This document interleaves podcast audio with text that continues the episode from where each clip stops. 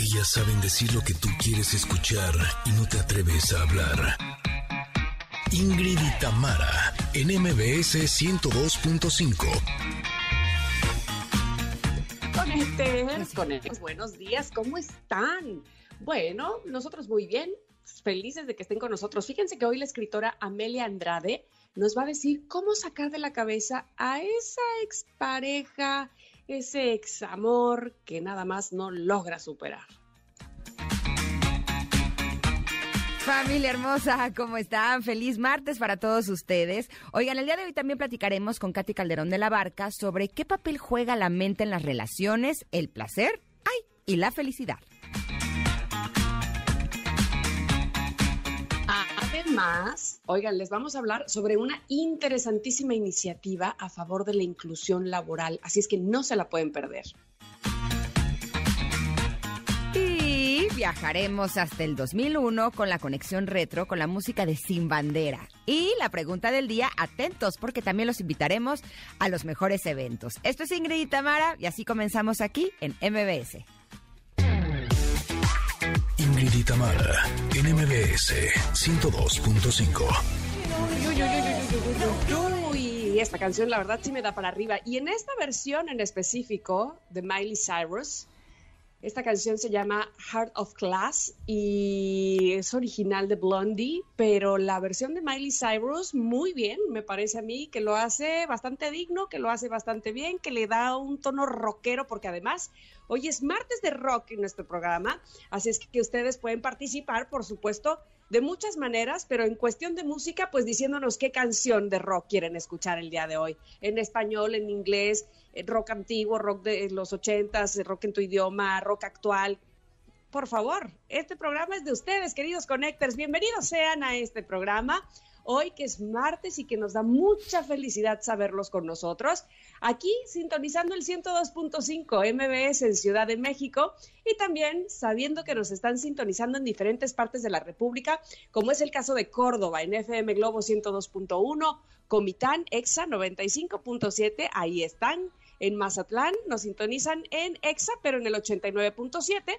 En Tapachula en EXA 91.5 y en Ciudad del Carmen también lo hacen, pero en FM Globo 101.3 y 950 de amplitud modulada.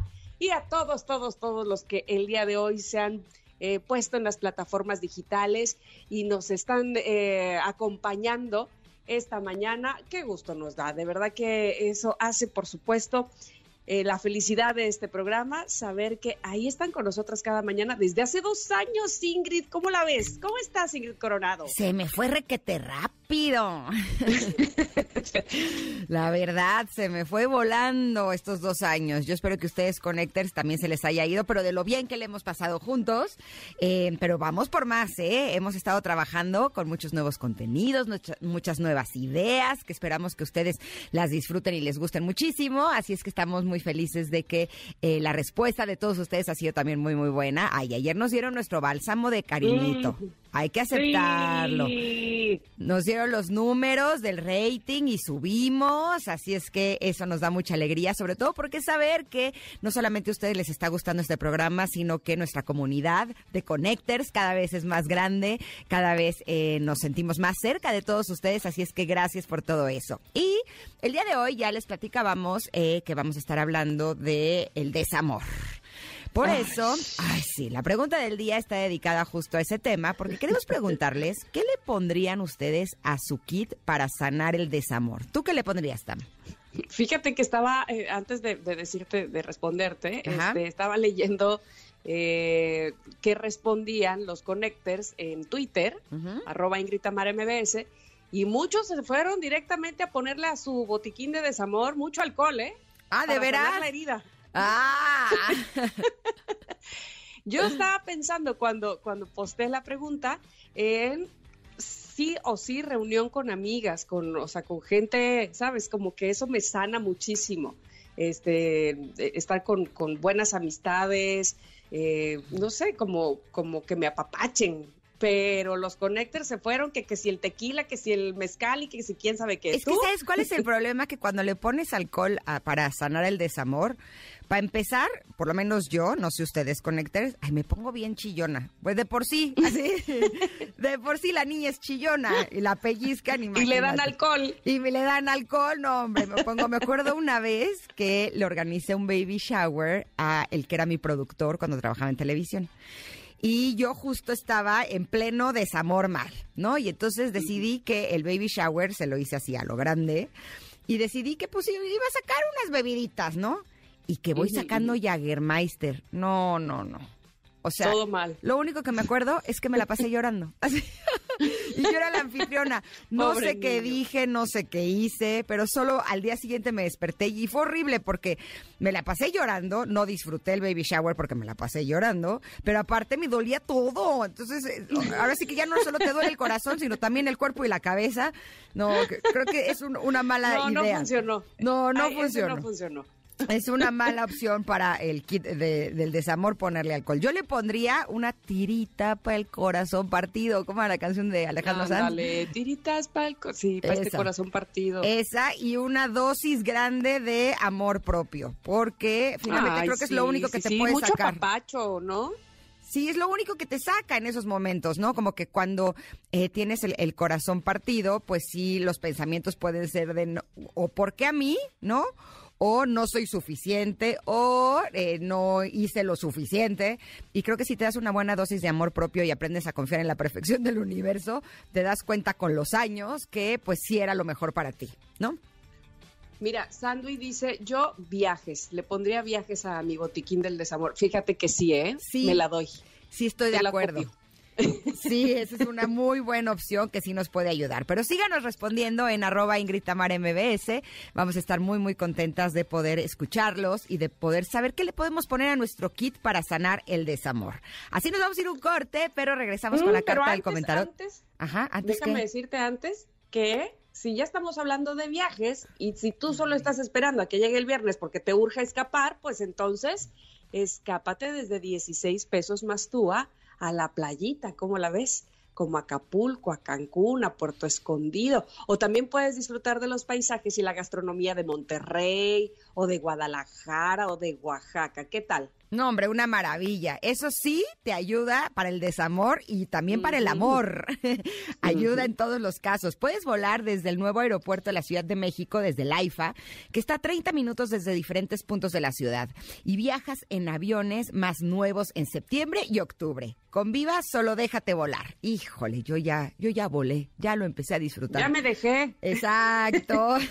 Ustedes también hágalo con Viva Nosotros ahora sí nos vamos a ir un corte, pero regresamos con la carta del comentario. Somos Ingrid y Tamara y estamos aquí en el 102.5. Es momento de una pausa. Ingrid y Tamara en MBS 102.5.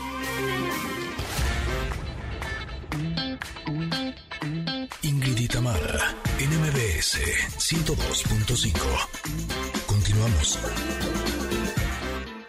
Yo sé que todas las cartas, todas las ideas, todo lo que nos dice este comentarot es útil y es beneficioso y nos hace mucho bien, pero yo creo que la carta del día de hoy podría ser como el pilar fundamental de eh, para que todo lo demás fluya y se concrete.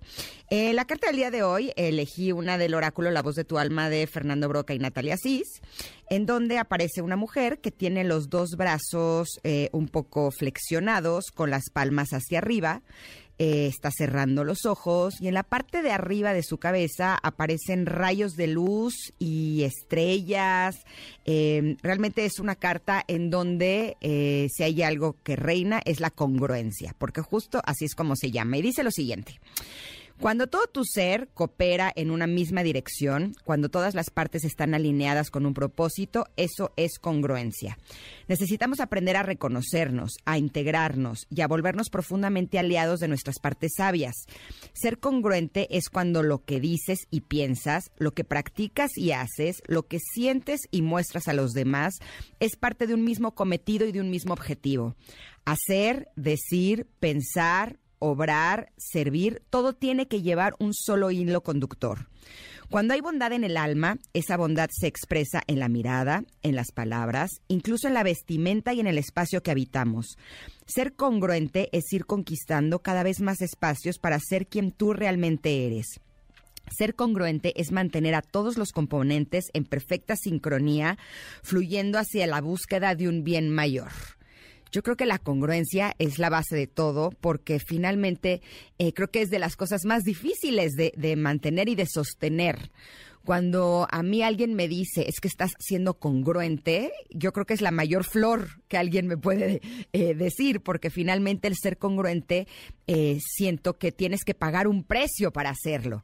A veces podemos decir que, por ejemplo, nuestra familia es lo más importante, pero hay momentos en donde tenemos que demostrar que realmente sí nuestra familia es lo más importante y entonces tenemos que enfrentarnos, por ejemplo, eh, ese ha sido mi caso en particular, a desafíos que son enormes en donde sí, a veces tengo la sensación de que le pongo el pecho a las balas con tal de que no le llegue a mis hijos.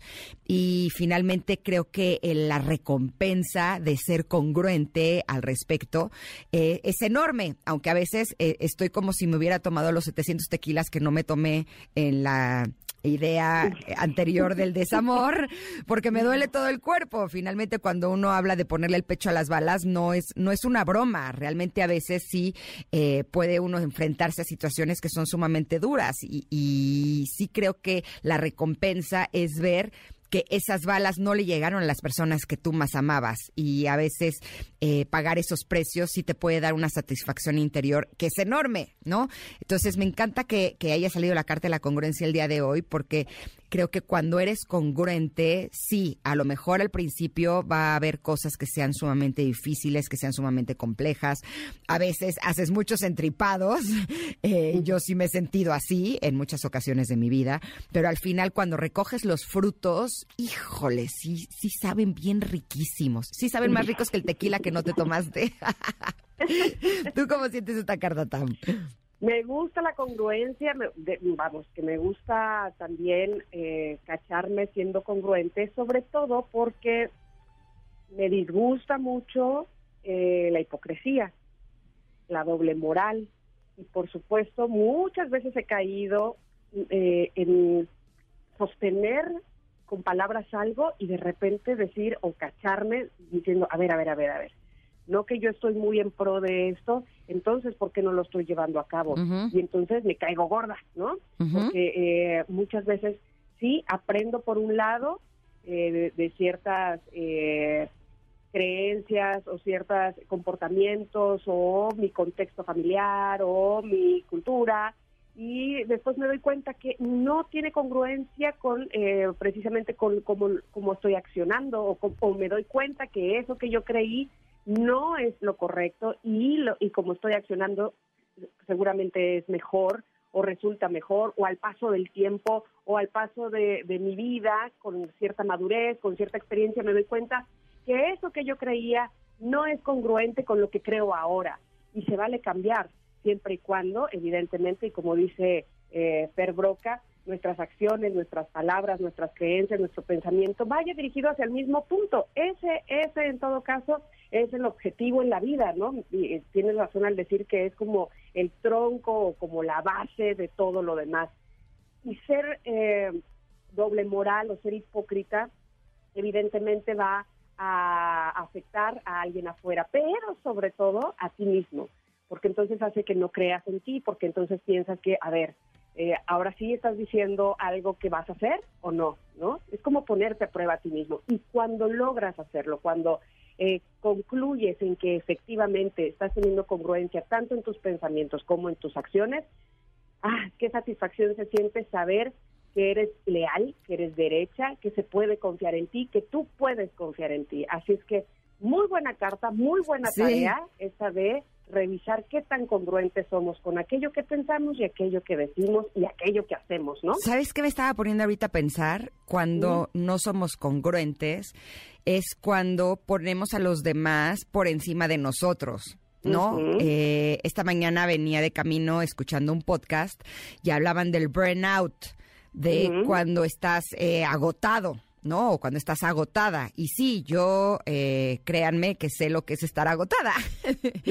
cuando eres mamá, trabajas y tienes que resolver cualquier cantidad de problemas, llega un momento en donde de verdad sientes que, que, que estás, que ya no puedes más, que ya, ya no, ya no tienes eh, energía, ¿no? Para cumplir con todo lo que la vida te está solicitando pero finalmente creo que en esos momentos también es darte cuenta de que no estás siendo congruente, porque ser congruente no solamente es pensar, hacer y decir algo que esté dentro del mismo camino, sino también es cuidarte a ti y ponerte a ti en primer lugar, porque si no eh, te pones a ti en primer lugar, y ojo, no estoy hablando que uno sea egoísta y que vaya por la vida pisando a los demás, ponerte a ti en primer lugar es darte cuenta que todo tiene un límite, que a veces necesitas descansar, que a veces necesitas tomarte un día de descanso, una hora, un minuto o lo que sea que necesites, ¿no?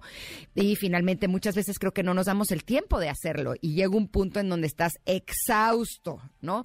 A mí me pasa que yo me considero una persona muy paciente y cuando me doy cuenta que estoy intolerante, que me está costando trabajo ser paciente, eh, que me pasa con mis hijos o en el trabajo, o de pronto cuando alguien eh, te maneja el, uy, no, no se puede, ¿no?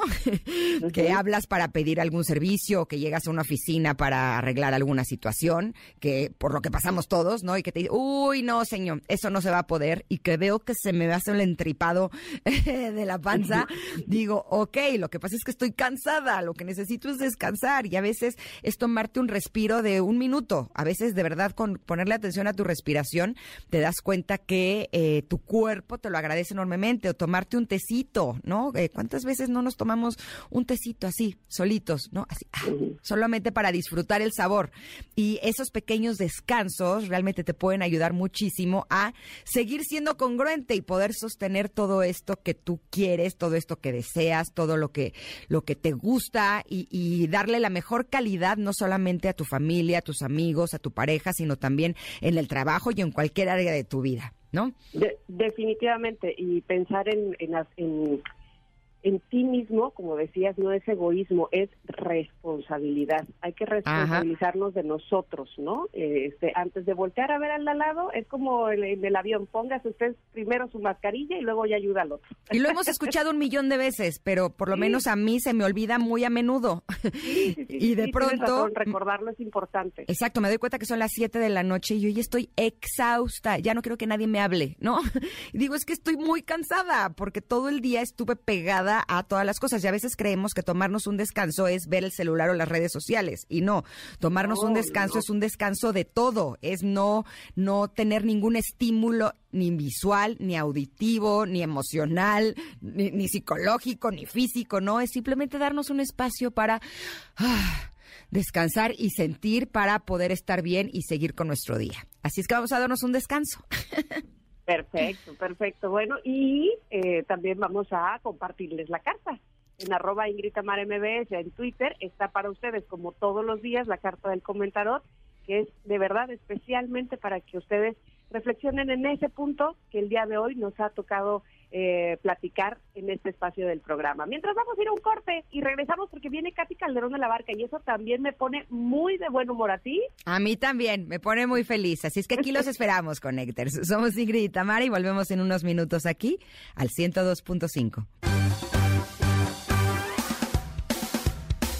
Es momento de una pausa. Ingrid y Tamara en MBS 102.5.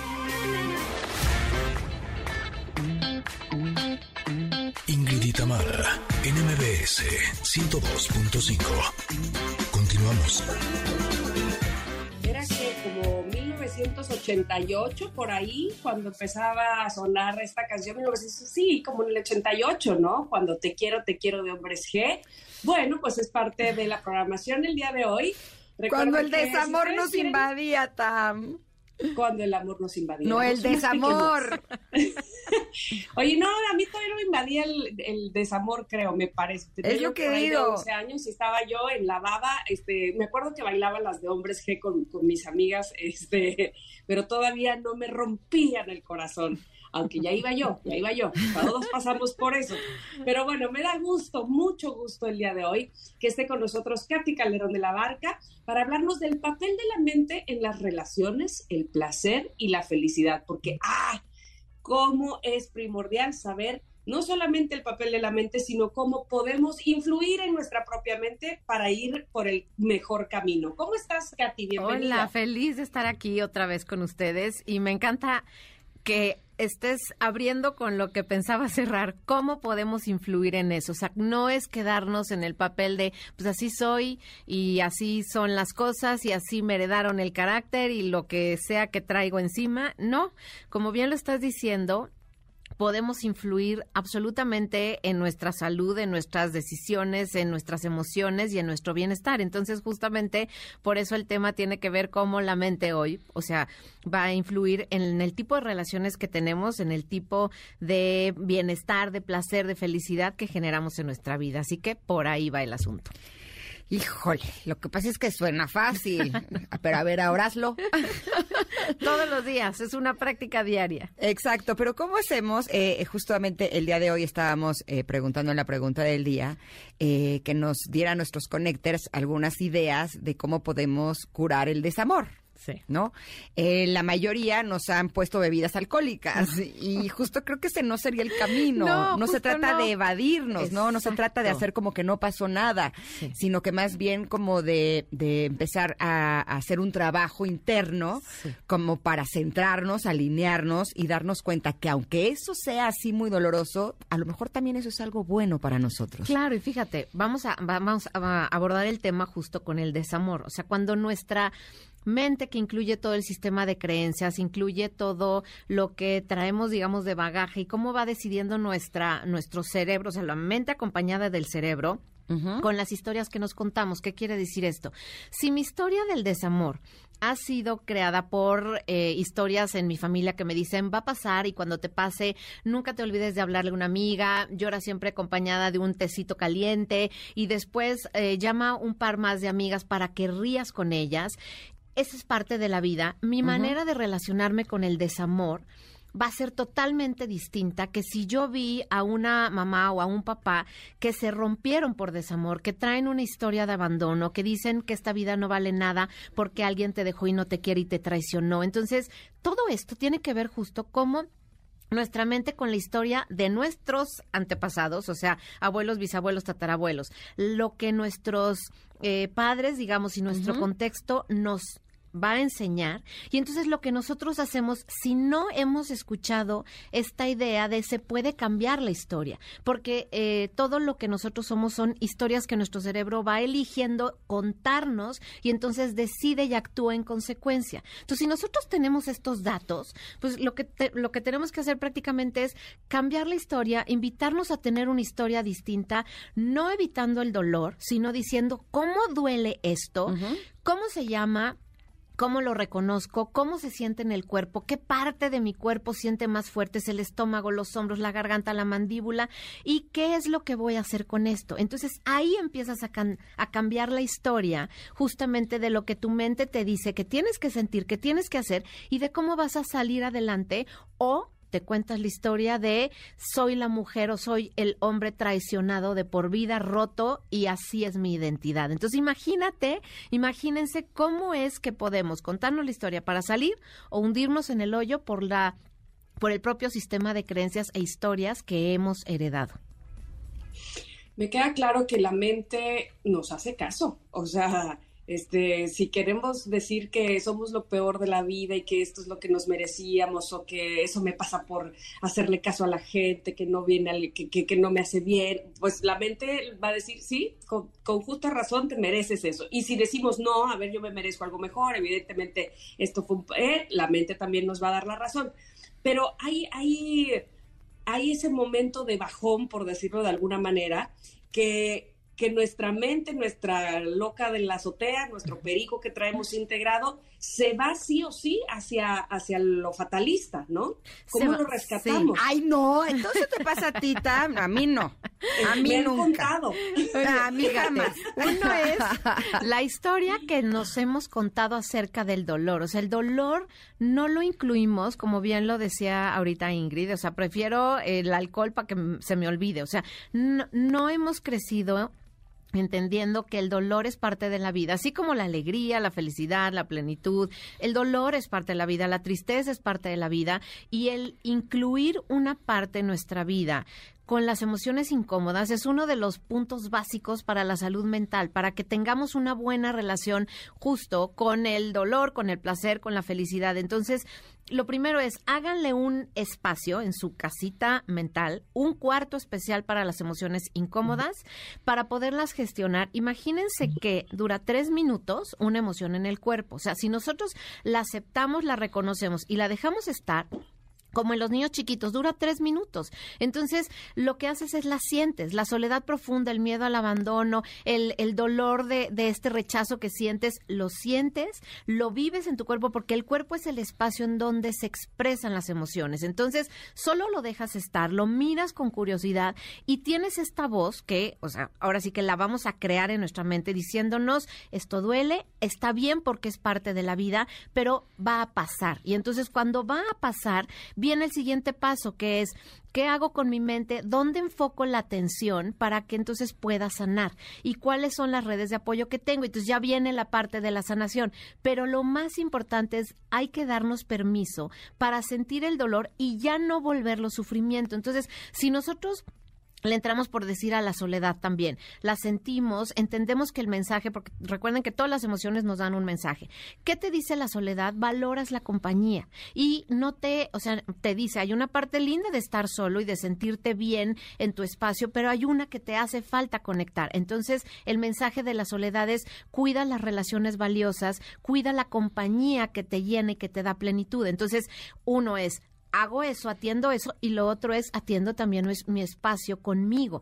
Pero si aprendemos a hacer eso, no, no le vamos a tener miedo a las emociones desagradables, incómodas, que son a las que sacamos y por las que caemos en adicciones, por las que creemos que estamos rotos por el resto de nuestra vida, por la las que acabamos teniendo, ¿no? Situaciones muy, muy, muy complicadas. Entonces hay que hacerlo de esta manera. Pero además, como no nos enseñaron eh, desde muy chicos a gestionar nuestras emociones, siento que a veces hacemos como la canción de Talía. Si no me acuerdo, no pasó, ¿no? Y, y justo tuvimos a una especialista eh, hace unas semanas en donde hablábamos de la ansiedad y ella nos decía que cuando llegaba la ansiedad a, nosotros o cuando estaba esa ansiedad, lo mejor que podíamos hacer era sentir esa ansiedad con todas sus letras para que entonces esa sensación eh, se disminuyera o se difuminara.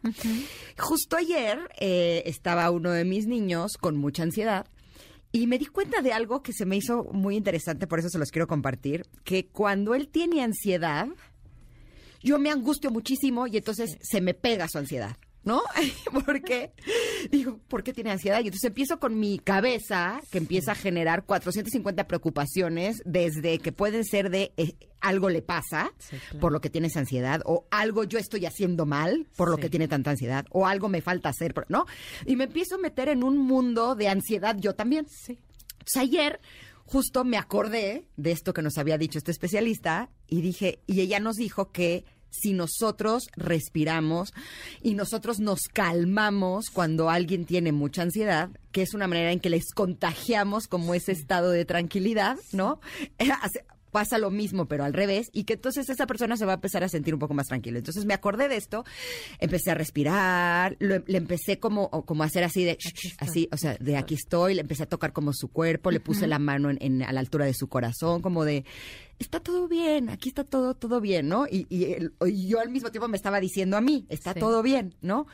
Te juro que fue impresionante, porque sí, yo creo que fueron menos de tres minutos que él ah, tomó una respiración profunda, no sé qué, y se fue cantando, ¡ay, la, no sé qué, no sé qué canción estaba cantando, y dije, ¡Ah! Sí funcionó. Sí, claro que funciona. O sea, ¿hasta qué punto nosotros estamos contagiando a los demás de nuestras propias emociones y también nos dejamos contagiar a los demás de las emociones? Tal cual. Eso es justo. Ahorita dabas el ejemplo, así que, como dice Tamara, vamos a psicoanalizarte, ¿no? Apareció tu crítico interior, esa voz que tenemos todos en la cabeza diciendo, ¿qué voy a hacer? El miedo, la crítica, el juicio, ¿qué estoy haciendo mal? Todo eso es la voz del crítico interior. Es justa, justamente justamente, la mente hablando desde la parte crítica, eh, con todo este sistema que te heredaron, juzgón que todos traemos ahí. Sí, sí tuviste la parte de la conciencia que también forma parte de la mente, que es esta otra voz que te autoobservó. Te autoobservó y recordó información valiosa que es se puede gestionar diferente una emoción como la ansiedad. Y entonces te dio información, te permitió procesarla primero contigo. Entonces te recordó todo va a estar bien, si haces esto vas a poder funcionar. Y entonces ahí ya te atendiste a ti y viene directamente la atención al otro. Em, empiezan a, funcionar las neuronas espejo, que es cuando te miro y siempre les digo, de ojo izquierdo a ojo izquierdo funciona impresionante con las emociones. Eso se me olvidó, así. Pero, para la próxima lo aplico. ok, te miras y entonces tu respiración contagia de esa paz que tú te generaste al otro. Y entonces, ¿qué empieza a suceder? Un cuerpo sano, que generalmente los niños tienen un cuerpo más sano después la etapa adolescente y bueno, ya los adultos somos los menos porque tenemos mucha contaminación mental, pero entonces, ¿qué pudo hacer? Gestionar súper bien sus emociones, que es sí sentir la ansiedad, entrarle de lleno. Siempre les digo a mis pacientes, imagínate que te subes un carrito de estos de la feria, te amarras el cinturón y sabes que termina en tres minutos. Entonces, nada más permítete sentir, literal, permítete sentir de fondo el miedo, la culpa, la soledad, el rechazo de fondo, así full, te amarras, pum, va, sube, respiras profundo y de repente se va.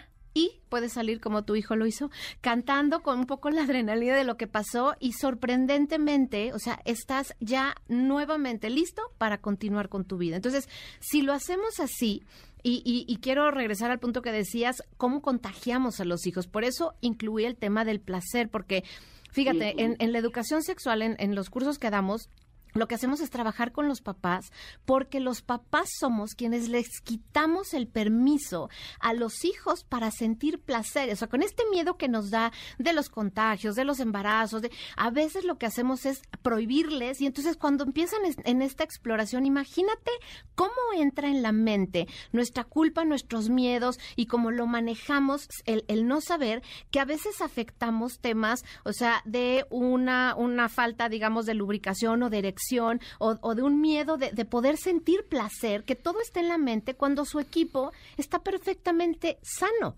Entonces, el que nosotros trabajemos con, con, nosotros mismos ayuda a que nuestras relaciones funcionen mejor, incluidas las de pareja, las de la familia política, de origen, etcétera, y con los hijos. Es justamente trabajar en nosotros para poderles poner el ejemplo de qué se hace con esto.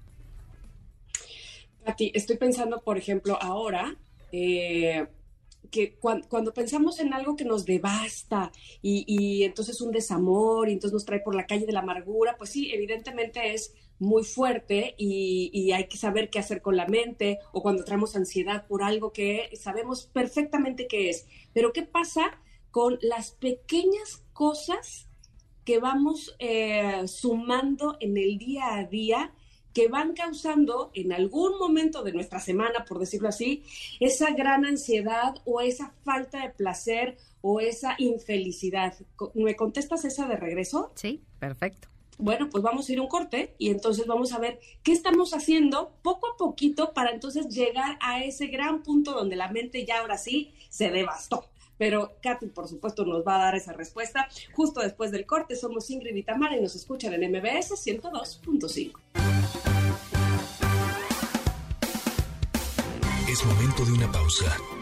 Ingrid y Tamara, en MBS 102.5.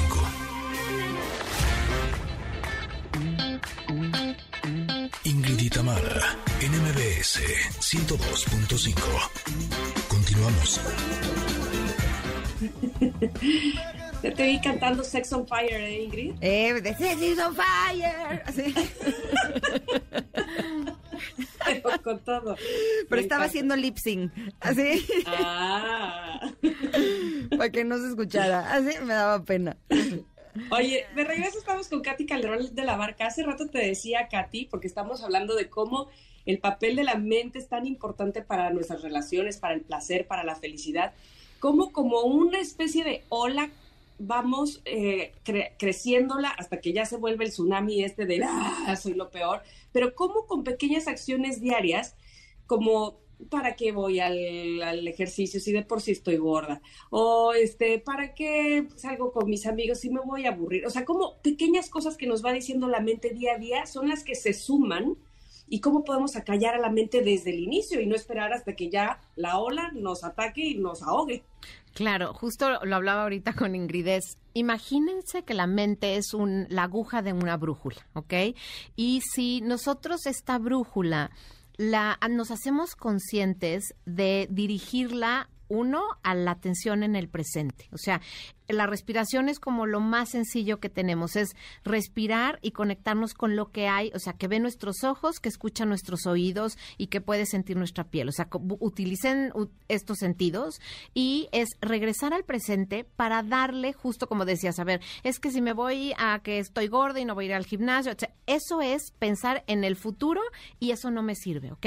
Regresen al presente y en ese momento de la respiración es pongo mi meta clara, es voy a cuidar mi cuerpo, voy a ir al bienestar. Entonces, cuando tú pones tu, la brújula de la atención en tu objetivo, o sea, siempre les, les repito, construyo o destruyo con, a donde llevo mi brújula. Es algo que construye, que suma y que aporta, hacia allá dirijo mi atención. Entonces mi mente lo que va a hacer es generar mi camino hacia el gimnasio o generar eh, mi alimentación sana. O sea, el, el tema de que no se vuelva esto un tsunami es que no utilicemos el recurso mental porque la mente utiliza el cerebro para pensar, pero si nosotros, en lugar de usar un, un caminito en el cerebro, que es el automático que ya tenemos, a juzgar, a criticar, etcétera, lo dirigimos hacia otro caminito, que es menos automático, pero que vamos a ir construyendo cada día. Entonces es atiende lo que es tu objetivo, pon la meta clara y eso es lo que le vas a generar a ahora sí que a tu ser, eso es lo que le vas a generar a tu vida. Si esto lo practicamos tres veces al día, o sea, el foco de mi atención, ¿dónde está? Y, piensen en esto, ¿no? Hacia dónde dirige la, la, agujita de la brújula y entonces a lo que construye o a lo que destruye, a lo que suma o a lo que aporta, a lo que es útil o a lo que es inútil. Entonces, en este momento pongo la atención a eso lo que sucede cuando, cuando tenemos estas emociones incómodas es que le damos la vuelta. Entonces, cuando venga una emoción incómoda, de las que duelen, de las que no nos gustan, de las que nos dan miedo, Éntrenle de lleno. Ahora sí que, como dijimos, abróchense el cinturón y siéntanla. Solo siéntanla. Revisen su cuerpo si está sintiendo el pecho presión, un hueco en el estómago, manos apretadas, tensión en los hombros, pero hagan como una especie de escaneo en, eh, el cuerpo y, y fijen la tensión ahí, como si fuera este hueco, vamos a suponer que es en el estómago, y ahí respiración está eh, funcionando, inhalo, exhalo, atención puesta en ese lugar, diciendo estoy sintiendo rechazo, estoy sintiendo dolor, estoy sintiendo tristeza,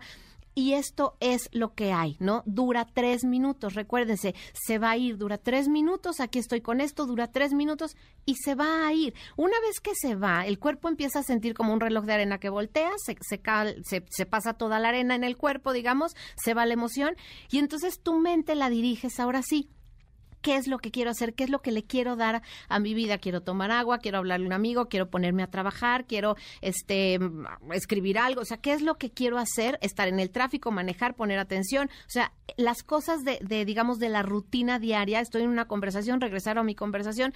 Y así es como vamos manejando la atención, que es lo que hace que la mente, ahora sí que no somos víctimas de la mente, somos a través de la conciencia que está en la mente quienes generamos el tipo de vida que que queremos tener.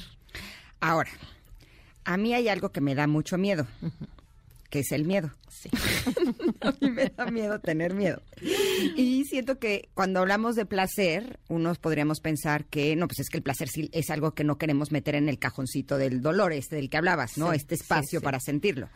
Pero a veces podemos tener miedo incluso del placer. Por supuesto. Pero si hay algo que, por lo menos a mí, no sé ustedes, Connectors, si también me da mucho miedo, pues sí son también las emociones difíciles e incómodas. por lo que te han dicho de ellas. Exacto. Justo eh, platicaba con Katy en el corte que eh, la tanatóloga de mis hijos me dijo que el momento más difícil emocional viene a los cuatro meses del duelo. Y honestamente yo tengo miedo de llegar a esos cuatro meses y a veces me, doy cuenta que eh, lo que tengo miedo no es de las emociones actuales, me da miedo lo que pueda pasar en un futuro. Y la mente puede hacer cosas todavía peores con eh, las emociones que todavía no estás sintiendo o que todavía no vas a sentir, que incluso con las que estás sintiendo en tiempo presente. ¿Qué puedes hacer con, con esas emociones que todavía no, no están ahí, pero que, que pues tienes miedo de que lleguen? Claro Claro, y entonces eso lo convierte en un miedo que sí es presente. Exacto. Y fíjate, aquí viene, o sea, la manera en la que funciona nuestro, nuestra mente eh, acompañada del cerebro, ¿ok? Eh, pienso, siento y elijo. Cuando yo pienso, que es lo que está sucediendo contigo, Ingrid, estás pensando escenarios múltiples de lo que puede suceder. Y eso es lo que hace el ser humano. O sea, ya me imaginé, y lo peor que le podemos dar, ¿no? Por eso, en el cuento del miedo, que te lo voy a regalar otra vez para que lo vuelvas a revisar. Gracias. Justo el miedo tiene en una jaulita la imaginación y en otra jaulita te tiene a ti. ¿Por qué? Porque cuando el miedo se adueña, se apodera de nuestra imaginación y la secuestra, todos los pensamientos van dirigidos a escenarios múltiples de lo que puede suceder en esos cuatro meses. Por eso tienes que traer de regreso justo y contarte otra historia. Decir, miedo, gracias por porque el miedo es el mensajero de nuestra seguridad. Entonces, lo que hace es decirnos, cuídate, porque en esos cuatro meses va a pasar algo. Y entonces, gracias miedo por el mensaje. ¿Y qué haces con él? Prepararte. Y entonces decir, ahora cuentas una historia distinta estoy preparada para lo que venga en esos cuatro meses, voy a tomar al miedo de la mano, lo voy a sentir y voy a saber qué hacer porque ya sé y me estoy platicando todos los días que las emociones se sienten y cuando las sientes en tres minutos se van. Entonces solamente cuando las ubique en mí o en mis hijos, lo que voy a hacer es lo que ya hiciste. Tuviste una pequeña pruebita. Sí, porque además te voy a decir que, o sea, durante muchos años yo no tenía miedo, tenía terror, tenía pánico de qué iba a pasar con mis hijos si perdían a su papá, ¿no? Y para mí era, era un terror enorme, o sea, mi jaulita esa de la imaginación se iba a lugares muy profundos, oscuros y, duros y difíciles cuando sucedió, evidentemente no voy a decir que ha sido algo fácil, ha sido algo muy fuerte, ha sido, sí, ha sido muy fuerte pero no se compara con todo lo que yo pensé que iba a ser. Por supuesto. Bueno, acuérdense que el 94 casi por ciento de las cosas, 90.4 eh, por ciento de las cosas que pensamos no suceden. Entonces, los peores escenarios los los construimos con nuestra mente y por eso la ansiedad siempre decimos que está en el futuro, en lo que estamos pensando que puede suceder. Y por eso la solución está en el presente, regresa a lo que tus ojos ven, o sea, primero respiración, que ese es como el clavado interior, ¿no? Respiras o conectas con lo que tus ojos observan, lo que tus oídos escuchan y lo que se siente a tu alrededor, calor, frío, etcétera, y a partir de ahí, otra vez, la brújula de tu atención en el presente. Está apareciendo dolor en mi hijo. Entonces, que tenemos que hacer sentirlo. Aquí están mis brazos, llora mi amor, aquí estoy yo, llora, aquí estoy, va a pasar. Y estas palabras y esa presencia lo que ayuda es como si voltearas el reloj de arena y empieza a drenar la emoción, como la arenita que va cayendo, así drena la emoción, drena la emoción. Y acuérdense, el abrazo termina cuando nuestros hijos o la persona que está en dolor nos suelta. En el momento que nos sueltan, ahí viene un ahí y respiramos con ellos. Nos separamos, miramos ojo izquierdo, ojo izquierdo, sonreímos, todo va a estar bien. Y eso lo que hace es transmitir ahora sí la atención, la mente puesta desde esta parte consciente que te dice todo va a estar bien. Nos sincronizamos y nuestra respiración generalmente llega al mismo lugar y nos da paz. Entonces, si les dejamos de tener miedo a las emociones desagradables, dolorosas, incómodas, lo que vamos a tener es una versión más completa de nosotros y justo por eso hablaba del papel de la mente en la felicidad, en el placer, o sea, porque te, te puede permitir vivir el dolor, pero te puede permitir vivir el placer de la misma manera, intenso, sintiéndolo, haciéndolo presente y entonces la felicidad no va a ser únicamente una vida llena de momentos alegres, sino de estos momentos de conexión profunda, que también hay dolor y emociones incómodas, pero que no te deja desconectado, que te hace sentir que estás ahí para el otro y esto es lo que puede generar una vida plena. Hablando de momentos alegres, el que tú vengas a este programa es uno de ellos. Sin, duda. De verdad que nos orientas, nos guías, nos dices muchas cosas que eh, necesitábamos escuchar. Así es que, que, si queremos hacerlo más, si nuestros connectors te quieren seguir, por cierto, ¿qué talleres lleva a cabo Katy? Katy, te felicito y te agradezco mucho, ¿eh? De verdad que Vaya que nos llevas de la mano. Dinos dónde te podemos localizar. Pues bueno, los talleres están justo en la página que es www.caticedelabarca.com. Katy se escribe C-A-T-H-Y. Ahí encuentran el taller del miedo, el de la pipi tramposa para control de esfínteres y el de adolescentes. Y hay un taller que viene en dos en la siguiente semana de sexualidad que eh, si quieren regalarles a sus connectors dos espacios con muchísimo gusto, este para que, que nos respondan una de las de las este, preguntas que ustedes, bueno, siempre dejan ahí y con mucho gusto para el taller de sexualidad les regalo dos espacios y bueno, en todas las plataformas, caticedelabarca.com, bueno, Cátice de la Barca, ahí me encuentro. Perfecto, vamos a hacer algo, vamos a probar una dinámica distinta, a ver qué te parece, Tam. En este momento en arroba Ingrid Tamara MBS en Twitter vamos a publicar la pregunta, los dos primeros connectors que nos contesten esa pregunta se llevan el taller de sexualidad de Katy Calderón. Buenísimo, ahí los esperamos. Venga, es un corte, pero regresamos con la segunda hora de este programa. Somos Ingrid y Tamara y estamos aquí en el 102.5. Volvemos. Es momento de una pausa. Ingrid y Tamara en MBS 102.5. Ingrid y Tamara en MBS 102.5. Continuamos.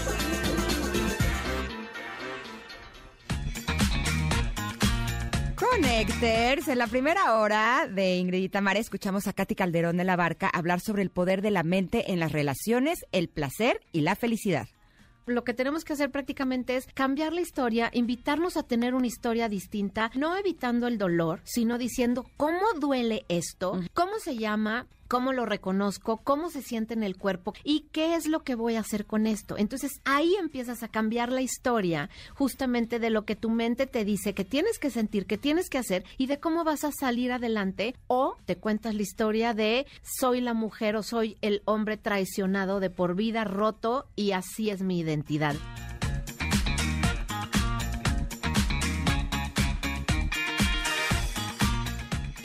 Ya estás listo, Fernando Estrada, para contarnos los detalles del foro Éntrale, una alianza por la inclusión laboral. Somos Ingrid y Tamara y continuamos aquí en MBS 102.5.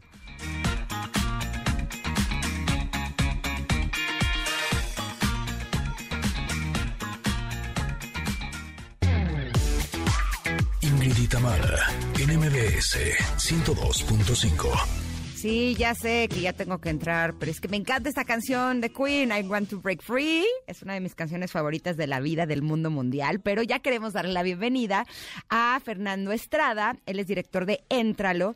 Entrale, perdón, es una alianza por la inclusión laboral de personas con discapacidad. ¿Cómo estás, Fernando? Bienvenido.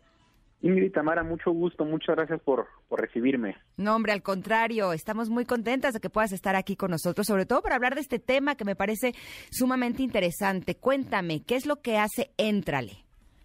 Mira, Entrale eh, nace para responder a una situación que viven millones de mexicanos. En México hay más de 7 millones de personas con discapacidad que son excluidas de la sociedad, de las escuelas, de los trabajos, simplemente por el hecho de ser distintas.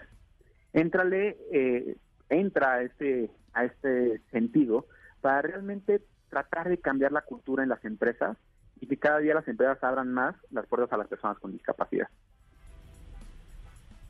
Fernando, hace un momento hablábamos de la congruencia y hablábamos, en, eh, Ingrid y yo cambiábamos algunas opiniones sobre cómo eh, pensamos de alguna manera, pero actuamos de otra cómo actuamos los mexicanos eh, con base a este tema de dar oportunidad y de dar equidad a las personas con discapacidad. ¿Cómo nos va en México en ese punto?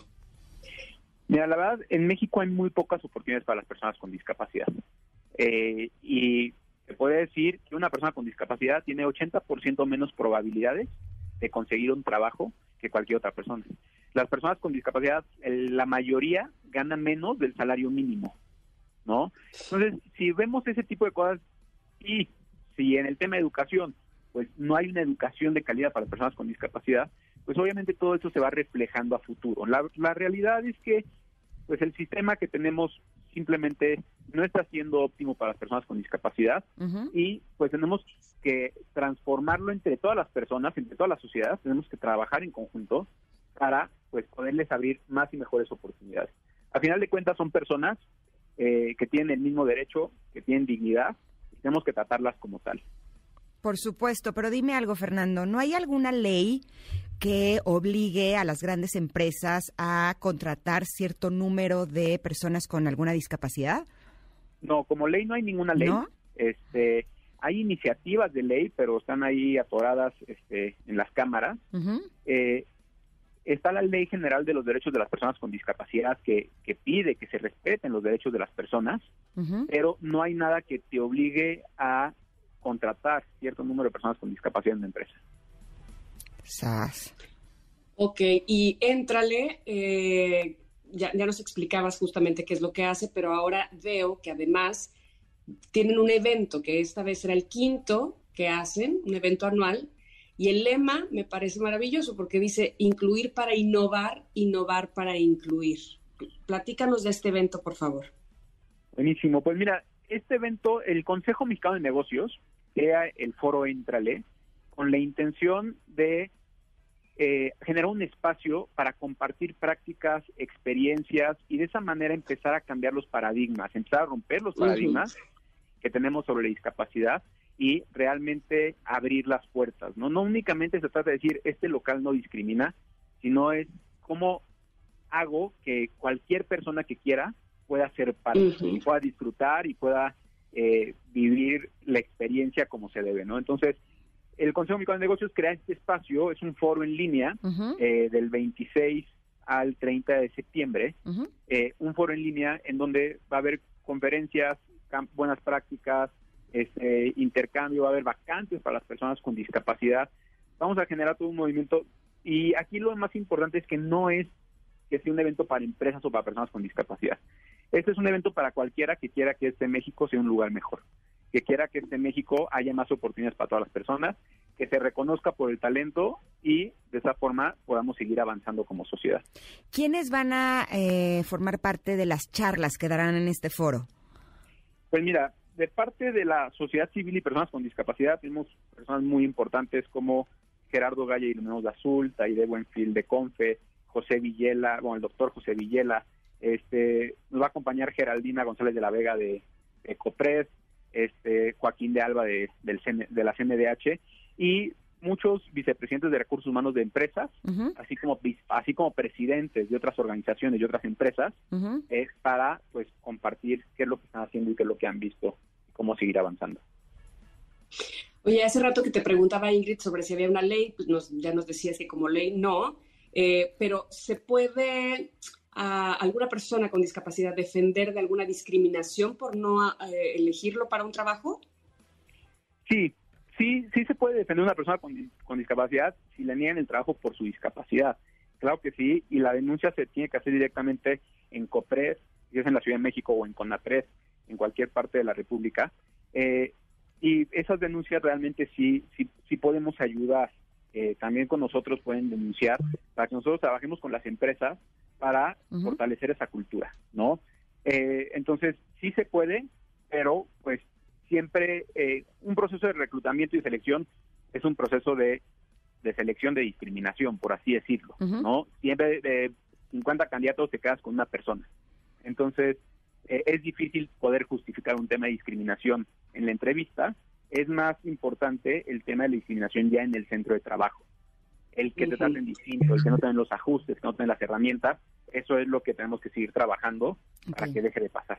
Perfecto. Fernando, ¿dónde podemos encontrar más información sobre el foro Entrale?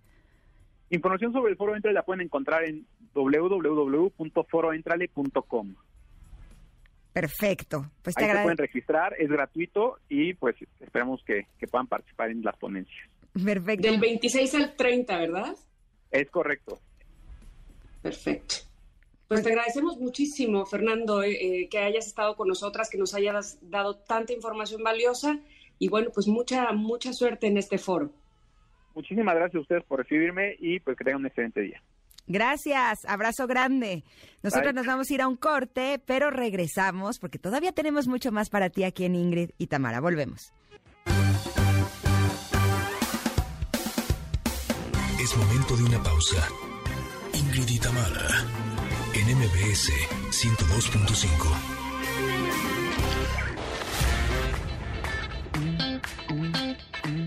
Ingrid y Tamara, en MBS 102.5.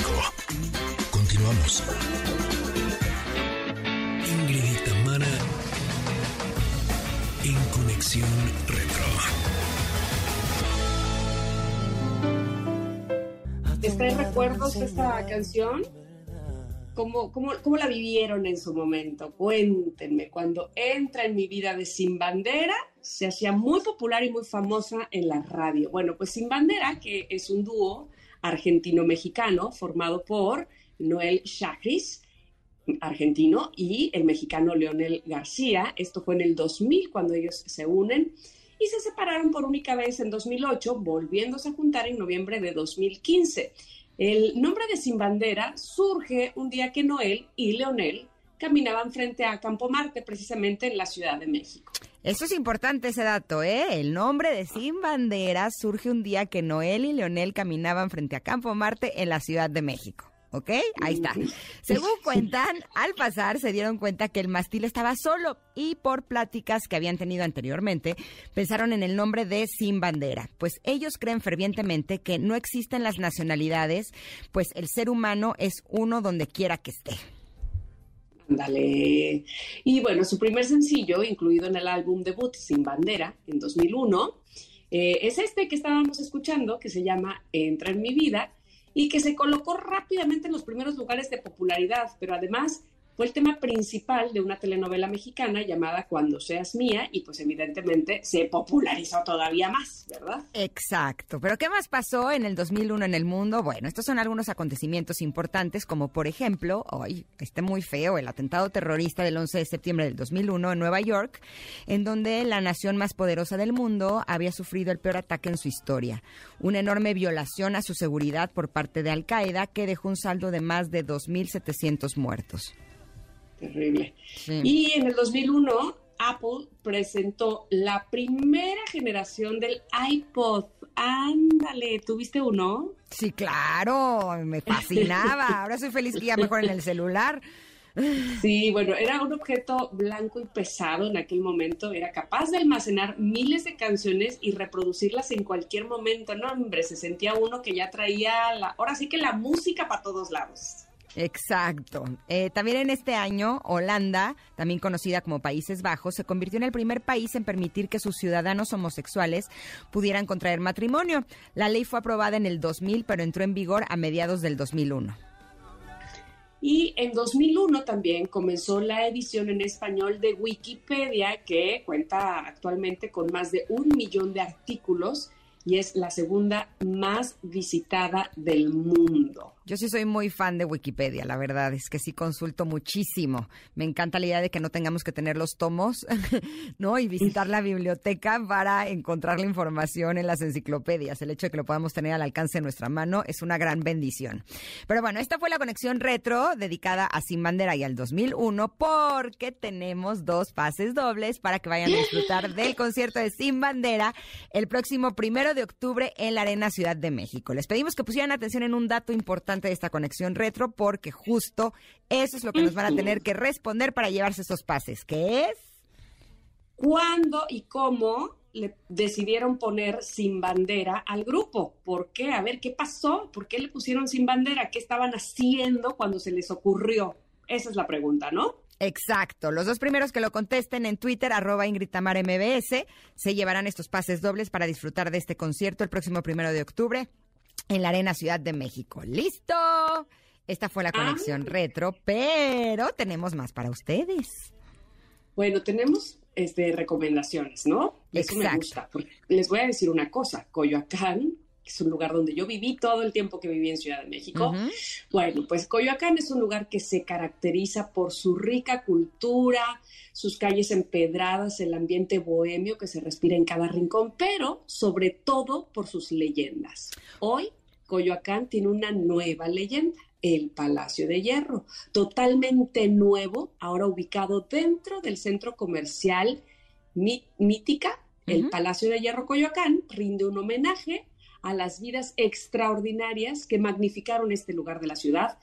Personajes como Frida Kahlo, Diego Rivera, Emilio el Indio Fernández y Dolores del Río fueron inspiración para la edificación de esta nueva tienda departamental. Conoce las nuevas experiencias que ofrece como origen, un espacio en donde encontrarás productos 100% naturales para tu belleza, o visita el primer restaurante de autor en el Palacio de Hierro, que es Subieta, con una propuesta de cocina mexicana contemporánea. O qué tal disfrutar de un rico café de especialidad en el Café Palacio. Pero si lo tuyo es la tecnología, podrás encontrar lo más innovador en Momentum eso y mucho más tiene por ofrecerte el totalmente nuevo Palacio de Hierro Coyoacán. No dejes pasar la oportunidad de conocer esta nueva leyenda del sur de la ciudad porque suena que está buenísimo. Yo el próximo jueves eh, fui invitada a la gran inauguración. Híjole, va a estar fenomenal porque van a hacer todo un menú de comida mexicana con una chef que se llama Gaby Ruiz, que cocina con canciones y entonces va a cocinar las canciones mexicanas para este gran evento. Ya estoy, bueno, deseosa y encantada de poder conocer el Palacio de Hierro Coyoacán porque suena que está maravilloso. Va a ser uno de nuestros lugares favoritos sin duda, ¿no? Bueno, pues nos cuentas, por supuesto, y ya estaremos también nosotros visitando ese lindo lugar. Vamos a ir a un corte, ¿no? De inicio vamos a corte y de regreso, por supuesto, tenemos más para ustedes. Así es que quédense con nosotras, que somos Ingrid y Tamara, aquí en MBS, en el 102.5. Es momento de una pausa. Ingrid y Tamara, en MBS 102.5.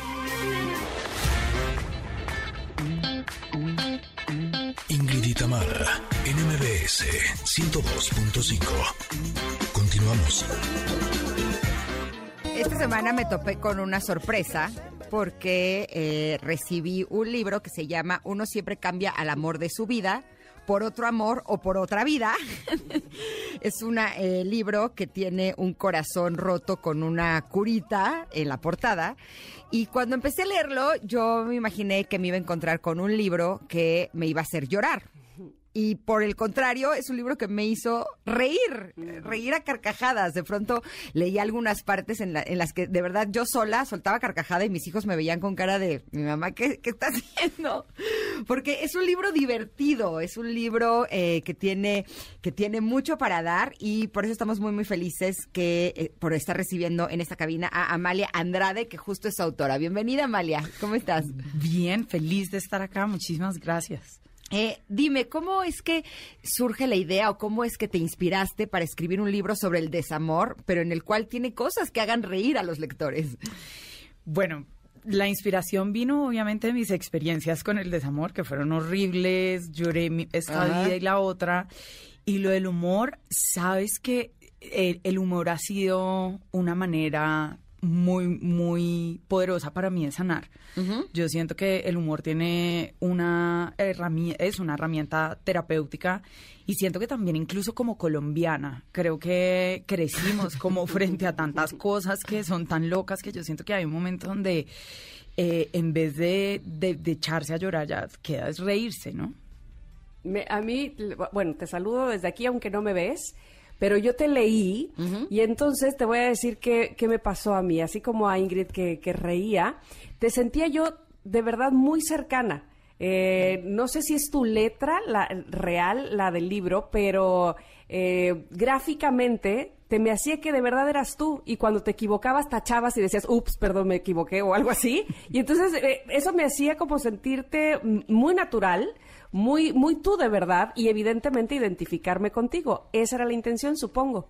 Sí, lo logré. Eh, y, es mi letra, sí, sí, es mi ah, letra y son mis, mis dibujos. El libro tiene ilustraciones, todas son mías. Eh, escribir el libro, al final mi mano terminó en fisioterapia. Eh, pero la idea era eso, porque este es un tema tan duro, tener el corazón roto, aunque nos pase a todos, es tan difícil que yo quería que el libro se sintiera como una conversación entre amigos. Entonces, qué bonito que lo sentiste así porque pues la logré. Eh, No, y de, en eso estamos hablando del desamor y cómo superarlo, y de pronto hay una página en la que dice, arranque o fotocopié, sí se conjuga así, esta página, y guárdela en su billetera o en cualquier otro lugar de fácil acceso. Y el texto es, gente que está o estuvo peor que uno. Como Mariah Carey cuando la dejó Luis Miguel. Mal. Cuando el hermano de las Kardashian, sí, las Kardashian tienen un hermano, Mónica Lewinsky o Selena Gómez por Justin Bieber y viceversa. y varios más. O sea, Sí, son- y se van sumando, como Exacto. ayer la esposa de Adam Levine, ajá. Eh, Correcto. exacto. Eh, mal. Híjole, mal. Duro. Sí, pero ¿hasta qué punto, eh, cuando estamos en esos momentos en donde estamos dramatizándonos de más, el pensar en gente que está o estuvo peor que uno puede ayudar a salir adelante? Bueno, obviamente eso es un humor negro, ¿no? Totalmente. Queremos que todo el mundo esté bien y que, que a nadie le pasen cosas malas. Y eh, de verdad, hay una parte del libro donde yo digo que tal vez la peor cosa que uno, y esto lo digo genuinamente, le puede desear a otra persona, no es como, oye, deseo que te vaya mal, no, es como, ¿sabes qué? Ojalá y que te rompan el corazón, porque es horrible. O sea, yo no le deseo eso ni a mi peor enemigo. Eh, entonces, obviamente es un poco de humor negro, pero pues como todo en la vida, la perspectiva eh, funciona en etapas. Por eso el libro está hecho como en diferentes etapas. Creo que en la primera etapa de nada te sirven como, no, amiga, pero todo va a estar bien, mira tal cosa. Es como, "Ey, no, o sea, no me, no quiero pensar en eso, solo óyeme y quiero llorar. Pero creo que hay momentos cuando uno ya comienza a ver la luz y uno comienza a ver perspectiva, que tener estas cosas a la mano y eh, estas fuentes de humor, pues hace que todo esté un poquito mejor. ¿Tú crees que funcione de la misma manera para todos los tipos de roturas del corazón? Es decir, te puede romper el corazón si tu pareja y evidentemente se siente muy mal, pero también una amiga o amigo o, o tus padres o tu- Uno mismo. tu- tu- tu- exactamente, uno mismo. ¿Funciona, tú crees que tu libro para, para cualquier tipo de rotura es, es, es una bandita o una curita para cualquier tipo de, de dolor del corazón? Está pensado así. Eh, la idea es que el libro sea útil para, para diferentes tipos de duelos y que podamos también abrirnos y, y entender que hay otras rupturas del corazón que duelen tanto como el amor romántico, eh, pero creo que sí hay un poquito de más información para el amor romántico, pero creo que haciendo lecturas incisivas aplica para todo. Yo cuando leí este libro pensé en mis hijos, que finalmente tengo a dos que pues están próximos a tener una novia, ¿no? Y todos los que nos abrimos las puertas al amor, pues estamos en riesgo del desamor. Y sí dije, es que este sería la guía ideal para esos momentos en los que quieres que estén bien, pero con estas dosis de buen humor, sin lugar a dudas, yo creo que el trabajo puede ser pues más llevadero, ¿no? Eh, me gusta que de pronto eh, tiene una guía para hacer retiros en el Banco de la Inteligencia Emocional, en donde los puntos serían los siguientes. Dejaste de leer sus tweets y hay una casilla para que la palomes para ver si es cierto. Yo creo que sería el punto número uno que tenemos que hacer. Eh, ya no pasas por su casa. ya no eres la Shakira de pies descalzos, ahora eres la Shakira de Sale el Sol. No le pides a tus amigos que te muestren sus fotos en Instagram. O sea, tú lo bloqueas, pero, pero enséñame con quién está saliendo, ¿no? Es como, amiga, hola, oye, ¿po- podemos ver a tal persona en, en tu Instagram. Y es como, no, no, no, no. Es que a mí sí me han pedido mis amigas que yo me meta a su Instagram para poder ver, porque los dejan de seguir, Claro. ¿no? Y entonces ahora enséñame a ver con quién sale. Yo creo que eso es como hacerte el harakiri. Sí, o sea, hay momentos, yo todo, digo que uno tiene que hacer todo lo que uno necesite. Hay momentos en los que sí es mucho el harakiri. Ahora venía riéndome porque es, es muy loco. Yo tengo en este momento el corazón roto y es paradójico porque cuando escribes el corazón para el corazón roto no te sirve mucho a ti misma. Eh, entonces venía diciendo y es como estoy triste y me dicen, ¿por qué? Y yo, pues porque hubo un temblor y no me escribió mi ex. No, Para preguntar Ah, cómo no me- estoy. todo mal. Me ha escrito todo el mundo de Colombia, mi mamá, mi papá, vente ya, ¿qué haces allá? Devuélvete, ¿no? Y nada. Es que justo me estaba compartiendo María que en Colombia no tiembla como aquí. No, no. Eh, O, o- o sea, a lo mejor en algún momento puede temblar, pero no, no, no como aquí. Entonces, eh, bueno, pero este tipo de cosas eh, que hacemos pueden ser, y sobre todo, creo que es un reto importante superar un corazón roto con las redes sociales, ¿ah? Creo que Oye, antes pero- era más fácil. Sí, sí, de acuerdo. Pero fíjate cómo van unida una cosa con, con, la otra en este programa. Hablábamos al principio del programa de la congruencia, ¿no? Este, y que evidentemente cuando te rompen el corazón, la congruencia no aparece por ningún lado, no está, no existe. Este, haces cosas y, o piensas cosas y haces otras, en fin. Y luego hablábamos con nuestra psicóloga aquí en el programa sobre cómo la mente nos, nos dice cosas que hacen que justo este, nos, nos vayamos al fondo, al pozo, y que habría que reconocer que pues estar un poco ahí nos, eh, y reconocer ese sentimiento nos puede hacer salir, pero es que ahora que estoy recordando que dibujaste a diferentes artistas, entre ellos Vicente Fernández o Juan Gabriel, porque son como que, sí, efectivamente, a donde te vas, ¿no? Cuando, cuando sientes el corazón roto y, y recurres a esa música y recurres a ellos, este, pues a lo mejor eh, existen esos momentos de de, pues sí, de escuchar ese tipo de música o de hundirte en el lodo, como dicen por ahí, porque son necesarios, ¿o tú qué dices? Sí, eh, son muy necesarios. Mira, el centro de este libro, y es no es un spoiler, pero eh, lo, que, lo que está en el corazón es que está bien estar mal.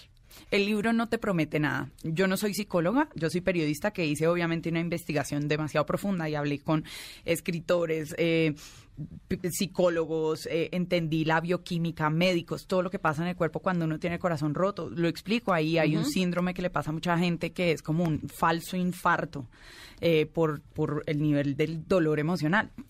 Eh, pero lo que está al centro del libro, que es este estar bien, estar mal, es muy suena algo muy fácil de hacer y suena como a una frase que incluso podría salir como en, una galleta de la fortuna, pero es profundamente difícil de integrarlo. ¿Por qué? Porque vivimos en una sociedad donde no, no tenemos, eh, somos analfabetas emocionales con respecto al dolor y a cualquier otro sentimiento que ha sido tildado erróneamente de negativo.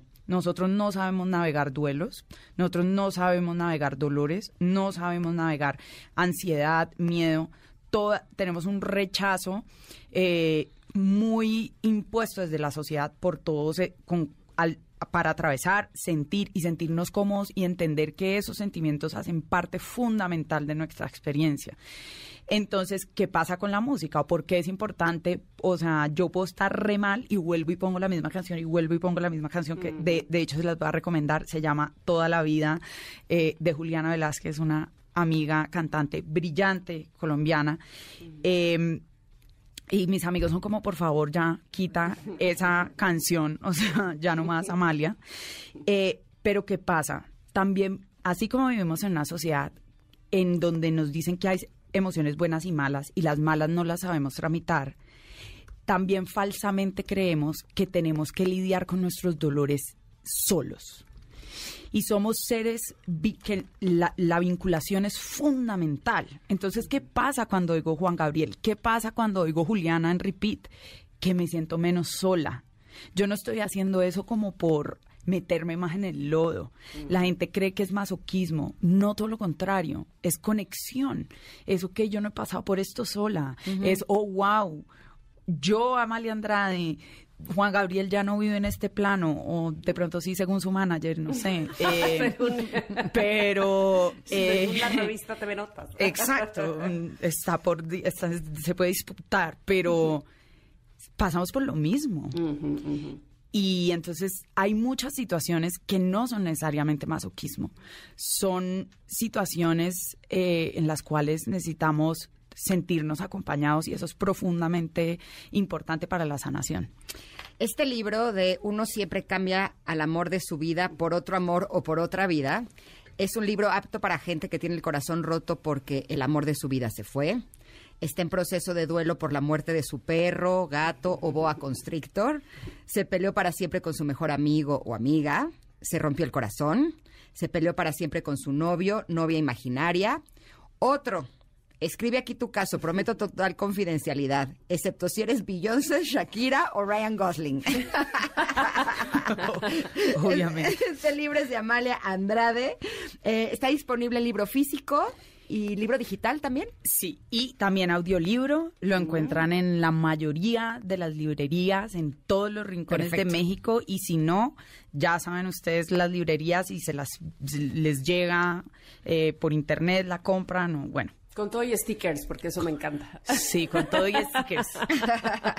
Amalia, muchísimas gracias por haber estado con nosotras y sobre todo por darnos la alegría de este libro. Gracias. No, a ustedes. Es muy especial para mí estar acá. Muchísimas gracias. Y bienvenida a México con todo y temblor. Eh, feliz de estar Ahora sí acá. te estás llevando todo el sabor. Vamos, México mágico. Sí se puede. Exacto, y sobreviviste al temblor. Sobreviví. Ay, al susto. Ahora es un corte, pero volvemos con el último bocadito de este programa. Somos Ingrid y Tamara y estamos aquí en el 102.5. Volvemos. Es momento de una pausa. Ingrid y Tamara, en MBS 102.5. Ingrid y Tamara, en MBS 102.5. Continuamos. Sé que me estaba esperando y mucho tiempo te hace daño porque ya tú estás desesperado. Tengo la cura entre estas Esta, curvas. esta canción la canta Cristina Aguilera. Se llama Ya Llegué y está dentro de las más nominadas al Grammy Latino que se va a llevar a cabo el próximo 17 de noviembre, que han cambiado de sede este año, después de que siempre lo hacían en el MGM Grand Arena en Las Vegas. Bueno, nada más cambiaron al hotel, al eh, Michelob Ultra Arena del Mandalay Bay y se va a poner muy bueno. Por supuesto, les tendremos todos los detalles el día de mañana porque se nos acaba casi el programa. Ya estamos a cuentagotas. Nada más para agradecerles, por supuesto, y para decirles que si ustedes están esperando nada más a que llegue el viernes, pues les surge una escapada. Escápate desde 16 pesos más túa a la playita, por ejemplo, a Acapulco, a Cancún, ¿qué tal Puerto Escondido? O puedes también disfrutar de los paisajes y de la gastronomía que hay en Monterrey, en Guadalajara, en Oaxaca. ¿Qué tal? No, lo mejor es que además puedes volar desde el nuevo aeropuerto de la Ciudad de México, desde el AIFA, que está a 30 minutos desde diferentes puntos de la ciudad, y viajar en los aviones más nuevos en septiembre y octubre. Con Viva, solo déjate volar. Una verdadera maravilla. Oye, regresando a lo de los Grammys, checa, los, los más nominados son Bad Bunny, Edgar Barrera, Cristina Aguilera, Raúl Alejandro, Rosalía, Jorge Dre- Drexel y Camilo, entre muchos otros. Va a estar bueno, ¿eh? Yo creo que sí, siempre se pone muy bien. Me encanta el Grammy Latino, sobre todo por las colaboraciones que se hacen esa noche eh, y, y evidentemente porque hay una parte donde se festeja o se celebra, digamos, la trayectoria de algún cantante importante y entonces los demás cantantes se suben a cantar las canciones del festejado y eso se oye padrísimo. En fin, hay muchas, muchas sorpresas siempre en el Grammy Latino y no dudo que esta vez no será la excepción. Eh, vamos a disfrutarlo el próximo 17 de noviembre. Mañana les platicamos más. Por lo pronto, se quedan en la compañía de Pontón. Ingrid, nos escuchamos mañana. Venga, te mando un abrazo, Tami. Ustedes también, Connectors, que tengan un hermoso día. Bueno, bye. Bye, bye.